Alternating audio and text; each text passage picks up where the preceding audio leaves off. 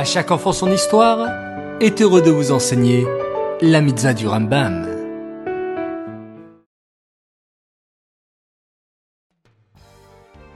Bokertov les enfants, bonjour, comment allez-vous? Bien dormi? Baruch Hashem.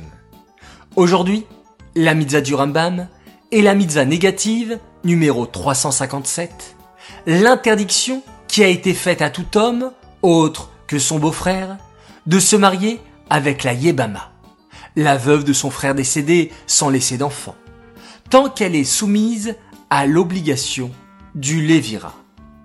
L'obligation du Lévira, les enfants, c'est ce que nous avons expliqué au sujet du frère qui doit épouser la veuve.